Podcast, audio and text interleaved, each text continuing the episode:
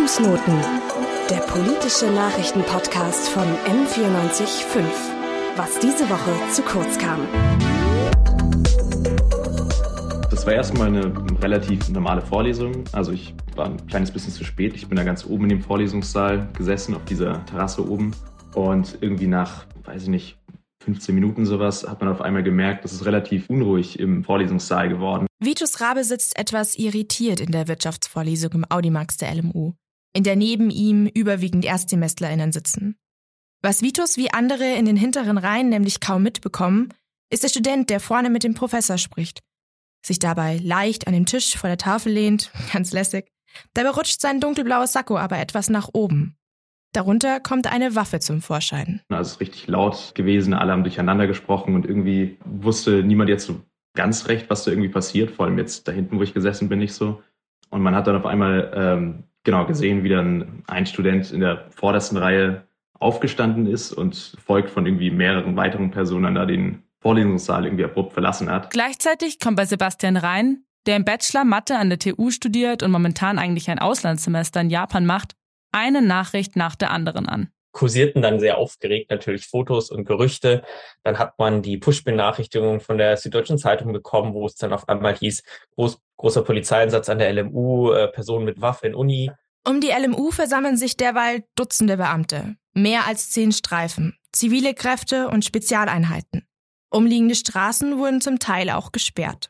Es war viele Aufregung, es waren wahnsinnig viele Sorgen, Gedanken, ähm, aber auch Verwirrungen, was jetzt eigentlich los war, weil wenn man erstmal mitbekommt, Person mit Waffe in Uni, kann das ja von so etwas harmlos du bist zu einem Amoklauf alles sein, wo man einfach nicht weiß, was passiert ist. Im Audimax öffnen sich die Türen und Zivilpolizistinnen kommen herein. Sie nehmen den jungen Studenten fest. Er wehrt sich nicht. Cosima Schäfer hat nach dem Vorfall auch eine Vorlesung im Audimax. Als sie in der Uni ankommt, erzählen ihre Freundinnen von Polizeiautos, die sie vor dem Gebäude gesehen haben. Eine Freundin steckt einfach in der U6 fest. Weiter als bis die Gisela Straße kommt sie nicht. Es war auf jeden Fall ein Schock und als wir dann in der Vorlesung saßen, haben wir auch gemerkt, dass wir gar nicht mehr aufpassen konnten. Alle, wir haben einfach nur noch miteinander geredet, ob irgendjemand was mitbekommen hat. Wir hatten wirklich unsere Köpfe woanders, als wir das erfahren haben. Erst im Nachhinein begreift Cosima, dass sie am Abend zuvor mit demselben Studenten in einer anderen Vorlesung im selben Saal saß. So wie ich das mitbekommen habe, war er ja zweimal mit einer Waffe in der Uni und er war am Montagabend schon in der Uni und in der Vorlesung war ich dabei. Und dann hatte ich schon irgendwie ein ungutes Gefühl und ich war ehrlich gesagt seitdem auch nicht mehr in der Vorlesung. Mein Name ist Asja Fröhlich und mir gegenüber sitzt meine Kollegin Maximiliane Hoferer. Und wir geben euch heute einen Überblick über die Entwicklungen nach dem Vorfall an der LMU Mitte November. Und damit herzlich willkommen zu einer neuen Folge der Fußnoten. Die Waffe im Bund des 18-jährigen Studenten stellt sich ja kurz darauf als eine Schreckschusspistole heraus, für die er einen kleinen Waffenschein besitzt. Heißt, er hat ja schon mal gar nicht sich irgendwie strafbar gemacht. Und weil er Ausweis und Waffenschein mit sich getragen hat, gab es von den Polizistinnen auch kein Bußgeld. Mitgenommen hat er die Waffe ja überhaupt erst aus Selbstschutz, wie er später sagt. Bei der Schreckschusspistole handelt es sich jetzt nicht um eine scharfe Schusswaffe. Statt Kugeln werden hier nämlich verschiedene Arten von Platz- und Reizgaspatronen verschossen. Aber nur weil es halt keine Kugeln sind, heißt es nicht, dass die Schreckschusspistolen deshalb ungefährlich werden. Aus wenigen Zentimetern Entfernung ist die Pistole nämlich tödlich. Weiter weg kann sie aber auch bis zu schweren Verletzungen verursachen. Und trotzdem, an eine solche Waffe ranzukommen, ist gar nicht so schwer. Du kannst sie locker für 100 bis 150 Euro im Internet kaufen günstig und legal. In den vergangenen Jahren sind sie deshalb auch immer beliebter geworden. 2020 spricht die Gewerkschaft der Polizei von mindestens 15 Millionen solcher Waffen. Eigentlich kein Problem, wie Kriminalhauptkommissar Werner Kraus erklärt. In der Regel ist es eigentlich kein Problem, aber es kommt natürlich immer wieder mal zu Einsätzen, wie eben beispielsweise vor kurzem in der LMU, wenn eine Person mit so einer äh, Waffe unterwegs ist und im ersten Moment eben nicht klar ist, ist es eine, eine Streckschusswaffe oder eine Reizstoffwaffe oder ist es vielleicht eine echte Waffe? Weil ich kann nicht von vornherein sagen, das ist eine ungefährliche Waffe oder nicht. Sehe ich die Waffe dann näher natürlich, dann kann ich schon unter Umständen gleich erkennen, okay, das ist eine Schreckschusswaffe oder nicht. Die hat ja normalerweise dieses PDB-Zeichen drauf. Daran erkennt man zum Beispiel eben eine, eine Gasschusswaffe oder eben Schreckschusswaffe. Ähm, ansonsten, wie gesagt, gibt es ja auch diese Anscheinswaffen, die auch sehr ähnlich äh, von richtigen Schusswaffen sind. Und hier muss man einfach dann wirklich das richtig in Augenschein nehmen und auch vielleicht in die Hand nehmen, um zu schauen, okay, das ist eine echte Waffe oder nicht. Mit der Waffe rausgehen darf man aber nur, wenn man den kleinen Waffenschein besitzt. Auch den bekommt man recht leicht und günstig. AntragstellerInnen müssen volljährig sein und ein einwandfreies Führungszeugnis besitzen. Außerdem braucht man eine Bestätigung, dass man psychisch wie körperlich gesund ist.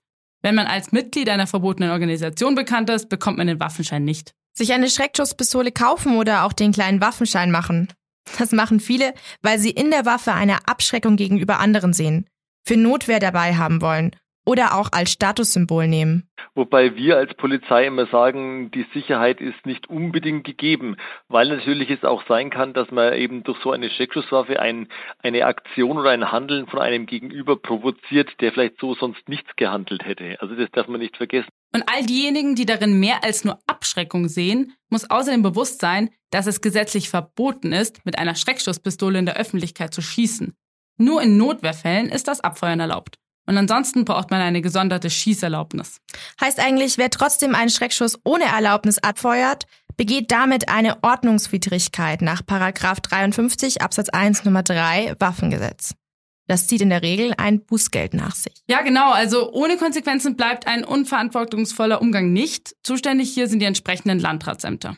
Hier wird eben auch überprüft, eben ob jemand geeignet ist und äh, solche Aspekte, wie gesagt, wenn jetzt einer beispielsweise eben offen mit einer Schreckschusswaffe rumläuft in einer Stadt oder sonstiges äh, und die zeigt, ähm, das ist natürlich geeignet dazu, dass es äh, Einsätze hervorruft und Panik unter Umständen auslöst, dann sollte hier die Geeignetheit durch diese Behörde entsprechend noch, noch mal überdacht werden und neu geprüft werden und ich gehe in den solchen Fällen davon aus, dass dann der kleine Waffenschein aberkannt wird. Also normalerweise die meisten können damit umgehen. Und wenn es solche Fälle gibt von Personen, die nicht damit umgehen können, dann hofft man halt auf die entsprechende Entscheidung des zuständigen Landratsamts. Genau, eine solche Überprüfung steht auch für den 18-jährigen Studenten aus, der mit einer Schreckschusspistole in die Vorlesung gekommen ist.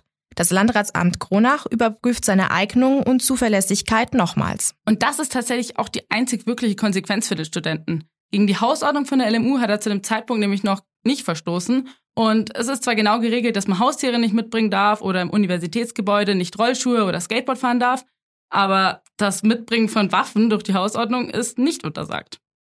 Der Vorfall an der LMU blieb ja jetzt aber auch nicht gänzlich ohne Konsequenzen. Das hat sich dann so ein bisschen weitergetragen die nächsten Tage. Also ich weiß von, von unserer studentischen Vertretung, ich weiß aber auch von der Studierendenvertretung der LMU, dass es viele besorgte Nachfragen gab, viele Anrufe gab, E-Mails gab von Leuten, die geschrieben haben, was ist denn jetzt los? Passiert das jetzt öfters? Was macht ihr? Kann man da was machen? Wir wollen das nicht. Da hat uns total viel erreicht. Wo wir das mitbekommen haben, haben wir beschlossen, nee, also irgendwie das wollen wir nicht. Wir wollen keine Waffen an Unis. Wir müssen uns dazu auch irgendwie äußern, auch wenn es bei uns nicht vorgefallen ist. Aber wir wollen keine Nachahmer. Wir wollen nicht, dass sich irgendwer das jetzt irgendwie zunutze macht und wir wollen uns da auch klar positionieren. Selbst Anatomen wie Sebastian Rhein, der auch in der Studierendenvertretung der TU München aktiv ist, erzählt, ist es dann also ein Thema geworden, auch wenn sie selbst nicht direkt davon betroffen waren. Noch am Tag des Polizeieinsatzes schreibt er einen ersten Entwurf einer Pressemeldung. Zu einem Thema, von dem er selbst eigentlich nie dachte, es wäre ein Thema. Ich war, ich war schockiert. Also ähm, für mich ist dieses Thema Waffen was, was wir in Deutschland nicht diskutieren müssen. Das ist auch der Punkt, warum also ich kann aus meiner Erfahrung von den letzten Jahren, wo ich jetzt bei den, bei der, bei der Fachschaft in den Studierendenvertretung mitgemacht habe, sagen, das Thema Waffen war was, wo wir uns nie drüber unterhalten haben. Das ist total unvorstellbar, dass wir, dass wir das in Deutschland überhaupt diskutieren müssen. Und daher, also ich war wirklich schockiert, war bisschen aufgebracht, was das jetzt soll. Und meine erste Stellung dazu war direkt, ich habe mit ähm, David äh, geredet, der ist jetzt Senator und ähm, wir haben irgendwie beschlossen, das müssen wir angehen, das kann nicht sein. Ähm, und er hat es dann gleich zusammen mit ins Schufix gebracht, mit unserem Präsidenten, das zufällig am nächsten Tag war. Ich habe die Pressemitteilung vorbereitet und so ging das Ganze ins Rollen, weil wir schnell reagieren wollten und das Ganze einfach nicht so stehen lassen möchten. Dass es jetzt dann abgehakt wird, wie als wäre das Tagesgeschäft, weil das ist es nicht. Gleich am nächsten Tag setzt sich die Studierendenvertretung mit dem Präsidenten der TU in Verbindung und sie arbeiten an einer Änderung der Hausordnung. Ja, aber weißt du, da musst du dich schon mal fragen, wie sollte das denn am Ende bitte aussehen? Wie sollte das Hausrecht angepasst werden? Also TU wie auch LMU sind öffentliche Einrichtungen und als halböffentliche Gebäude eben ja kein Privatgrund. Und die haben damit ja auch andere Regeln. Die Hausordnung konnte eigentlich gar nicht so einfach mal geändert werden. Es hatte auf die Universitäten schon große rechtliche Hürden zukommen können. Ja, stimmt. Sebastian meint ja auch, dass gerade so Rechtsgeschichten immer so einen gewissen Vorlauf brauchen. Das kann sich teilweise um Wochen bis Monate drehen. Das ist auch verständlich, weil das doch sehr tiefgreifende Themen sind. Ähm, daher waren wir sehr positiv überrascht, wie schnell das Ganze ging und wie schnell es umgesetzt wurde. Dafür ging es also wirklich ungewöhnlich schnell. Neu war auch die Zusammenarbeit der Studierendenvertretungen von LMU, TUM und Hochschule München. Die haben das erste Mal so eng zusammengearbeitet, zusammen Stellung bezogen und versucht, ihre Hausordnung gemeinsam zu ändern. Aber gerade bei der LMU stoßen die Studierenden aber auf Probleme, wie Cosima Schäfer von der Studierendenvertretung erzählt. Bei uns war es eben so, dass wir mehrere Mails geschrieben haben, angerufen haben und erstmal ignoriert wurden. Ähm, einmal ist auch eine von der Geschäftsführung von uns eben durchgekommen und konnte anrufen. Aber auch da war es dann so, dass man nichts weiter sagen durfte und man wurde nur abgewiesen. Und größtenteils haben wir das auch alles über die Presse mitbekommen und nicht direkt über die LMU. Wir hatten nicht wirklich Kontakt zu unserer Hochschulleitung. Trotzdem, Ende November kann man bei der Hausordnung der LMU im einführenden Text dann lesen. Hochschulen sind offene Orte des Forschens, Lehrens und Lernens. Der Ludwig-Maximilians-Universität München ist es ein wichtiges Anliegen, dass alle ihre Mitglieder sowie Besucherinnen und Besucher dafür eine sichere Umgebung vorfinden. Gewalt, Waffen, Bedrohung, Nötigung, Belästigung und Diskriminierung Jegliche Art haben in der LMU keinen Platz. Außerdem wurde das Waffenverbot explizit in Paragraph 6 Absatz 2 der Hausordnung aufgenommen. Das Führen von Waffen und gefährlichen Gegenständen im Sinne des ersten Paragraphen des Waffengesetzes, auch wenn sie nach dem Waffengesetz behördlich genehmigt oder erlaubnisfrei geführt werden dürfen, sowie von brennbaren und explosiven Stoffen, ist verboten. Ausgenommen von diesem Verbot sind Polizei und andere Sicherheitsbehörden. Weitere Ausnahmen und anderes sind dem Punkt noch angefügt. Am Ende bleibt aber die Frage, ist jetzt alles gut, weil es halt in der Hausordnung steht? Sebastian Rhein von der Studierendenvertretung der TUM meint. Wir hoffen's.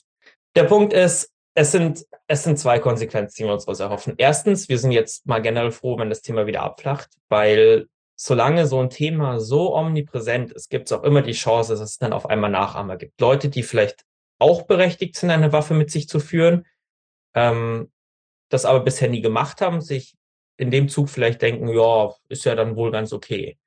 Deswegen sind wir froh, dass die Hausordnung jetzt geändert wurde. Und wir appellieren und glauben auch an jeden Studierenden bei uns, dass wenn man studiert, dass man so viel im Kopf hat, dass man weiß, dass eine Waffe vielleicht nicht das Beste ist, zu mitzubringen und dass sich auch jede Person bei uns an die Hausordnung hält, weil dafür ist sie da. Und wenn man sich nicht dran hält, dann wird man jetzt die Konsequenzen sehen. Aber sind denn Studierende überhaupt ausreichend geschützt in ihren Universitäten? Nur weil es in der Hausordnung steht, dass man keine Waffen in die Vorlesung mitbringen darf, heißt das ja nicht, dass nicht doch mal jemand dagegen verstößt. Hier ist halt wieder mal diese Diskrepanz zwischen, was wollen wir denn? Die, was wäre denn die Konsequenz, wenn wir das am Anfang mit Eingangskontrollen abfangen wollten? Wir hätten die Situation wie in vielen anderen Standorten weltweit, wie, wie in den USA zum Beispiel, wo Leute durch, durch Detektoren durchgehen müssen, wo wir so einen abgeriegelten Bereich haben, der eben diese Freiheit von Universitäten auch gar nicht mehr widerspiegelt. Und da ist von der Studierendenvertretung ganz klar aus die Meinung, wir wollen die Freiheit der Unis beibehalten und wir glauben an den Menschenverstand, weil wir auf gar keinen Fall wollen, dass es Zugangsbeschränkungen gibt, dass es im großflächigen Stile Kontrollen gibt. Das würde, das würde die Freiheit und die, die Schönheit der Unilandschaft der Hochschullandschaft bei uns auch kaputt machen, weil wir dann in dieser immanenten Angst leben würden, ach, was passiert denn immer? Und das ist natürlich auch was, was wir nicht erreichen wollen, weil sobald du Kontrollen einführst, symbolisierst du auch, es besteht immer die Chance, dass was passiert. Und das ist ja einfach nicht der Fall. Dieser Vorfall war jetzt ein, wirklich ein Einzelfall in den letzten Jahren, wenn nicht Jahrzehnten. Keine Ahnung, ob sowas schon mal passiert ist. Und auch Amokläufer an Universitäten sind ja wirklich zum Glück äußerst selten bei uns. Und wir glauben auch da nicht, dass das in diesem Sinne die, die richtige Konsequenz wäre, jetzt auf einmal Kontrollen oder sowas einzuführen. Cosima und auch Sebastian sind auf jeden Fall zufrieden mit dem, was die Studierendenvertretungen der drei Unis am Ende gemeinsam erreicht haben. Unser größter Punkt war ja, dass wir eine Massenpanik verhindern wollen. Das muss man auch sagen. Berechtigerweise, wenn ich in der Vorlesung sitze und ich sehe jemand mit einer Waffe da vorne sitzen, dann würde ich mir auch denken, ja scheiße, ich schnell mal raus hier. Da will ich nicht mehr bleiben. Was ist? Man weiß es nicht. Ich kann ja gar nicht einschätzen, ist es eine echte Waffe? Es war ja offensichtlich keine Wasserpistole, die, die grün leuchtet und die ich erkenne. Und, und das sind auch große Sorgen, die aufkamen. Dass jemand eine Waffe dabei hat an sich, kann man nicht verhindern, weil wir auch keine Kontrollen wollen. Es wäre viel zu aufwendig und würde auch keinen Sinn machen, in der LMU jede Person einzeln zu kontrollieren. Aber eben dieser Punkt, dass keine Massenpanik ausbrechen könnte und dass es Konsequenzen dafür gibt, wenn man wirklich eine Waffe dabei hat, das ist das Wichtigste unserer Meinung nach. Vielen war tatsächlich vor dem Vorfall gar nicht klar, dass es gar nicht ausdrücklich verboten ist, Waffen an die Uni mitzubringen. Mir war das ehrlich gesagt auch nicht bewusst. Also ich war völlig davon überzeugt, dass sowas doch sicherlich irgendwo geregelt sein muss. Ja, mir geht's ja genauso. Also das Ding ist halt, ähm, wenn nach der ganzen medialen Aufmerksamkeit niemand gehandelt hätte, dann hätte man vielleicht irgendwie gedacht, dass es gar keine Konsequenzen gibt, wenn man eine Waffe in die Uni mitbringt. Und die Frage ist jetzt, ob mit der Änderung von der Hausordnung es überhaupt irgendwas gebracht hat. Also fühlen sich StudentInnen jetzt sicherer? Cosima meint. Ich habe mit vielen drüber geredet und viele haben gemeint, natürlich, man kann immer noch eine Waffe mit, mitnehmen und die Hausordnungsänderung würde nicht viel Unterschied machen, was es angeht, dass jemand eine Waffe dabei hat. Aber es fühlen sich trotzdem alle besser damit, dass die Hausordnung jetzt eben geändert wurde. Außerdem haben wir noch eine kleine Umfrage gemacht und Studierende gefragt, wie sie das eigentlich sehen. Fühlen Sie sich sicherer? Also ich habe mich jetzt noch nie unsicher gefühlt. Nur wegen dem Verbot fühle ich mich jetzt eigentlich nicht unbedingt sicherer. Aber ich finde es gut, dass Waffen jetzt nicht mehr erlaubt sind, weil Waffen haben im öffentlichen Leben eigentlich nichts zu suchen. Ich fühle mich durch die Änderung von der Hausordnung nicht sicherer. Und zwar mit der Begründung, dass ich mich in der Uni einfach nie unsicher fühle. Auch wenn es verboten ist, ist ja tendenziell die Möglichkeit da, dass man sich gegen dieses Verbot hinwegsetzt und trotzdem eine mitnimmt. Ich fühle mich sehr sicher, weil in München insgesamt eine sichere Stadt ist. Ich fühle mich sicherer jetzt, aber ich finde auch so Sicherheitsmänner wie an der TU ziemlich gut. Also ich glaube nicht, dass das Verbot was verändert, weil wenn jetzt jemand eine Straftat begehen will, zum Beispiel einen Amoklauf oder sowas in der Art, dann wird denen das Verbot am Ende auch nicht jucken. Ich habe mich davor, bevor es das Waffenverbot gab, auch nicht unsicher gefühlt. Ähm, jetzt, wo es es gibt, ist es natürlich ganz gut. Kontrollen fände ich jetzt irgendwie ein bisschen zu viel. Ich finde es aber auch gut, so wie es ist. Also ich glaube jetzt nicht, dass man da irgendwelche Einlasskontrollen oder sowas braucht. Ich hoffe, dass es keine weiteren Vorfälle an der Uni mehr geben wird. Also wie man hört, fühlen sich die meisten unabhängig von der neuen Regelung sicher an der Uni. Was wahrscheinlich auch einfach sehr daran liegt, dass Waffen in unserem Alltag eine nicht so große Rolle spielen. Also für mich ist das zumindest ein Punkt. Wir sind einfach nicht so stark damit konfrontiert.